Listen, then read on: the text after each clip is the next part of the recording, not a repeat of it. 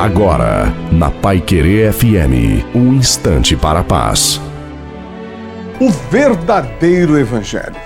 O verdadeiro Evangelho não é pregado contra pessoas.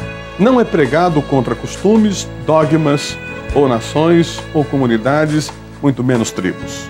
O verdadeiro Evangelho é pregado contra o pecado e contra o mal. A atitude do Evangelho em seu comportamento que se vê dentro da sociedade é uma mudança estética e ética. As pessoas entram de um jeito e saem de outro. Este é o Evangelho que Jesus propõe uma mudança de vida, uma mudança de hábito, uma mudança de destino. Aí está o verdadeiro Evangelho. Não contra pessoas, não contra dogmas, mas contra o diabo e contra o pecado.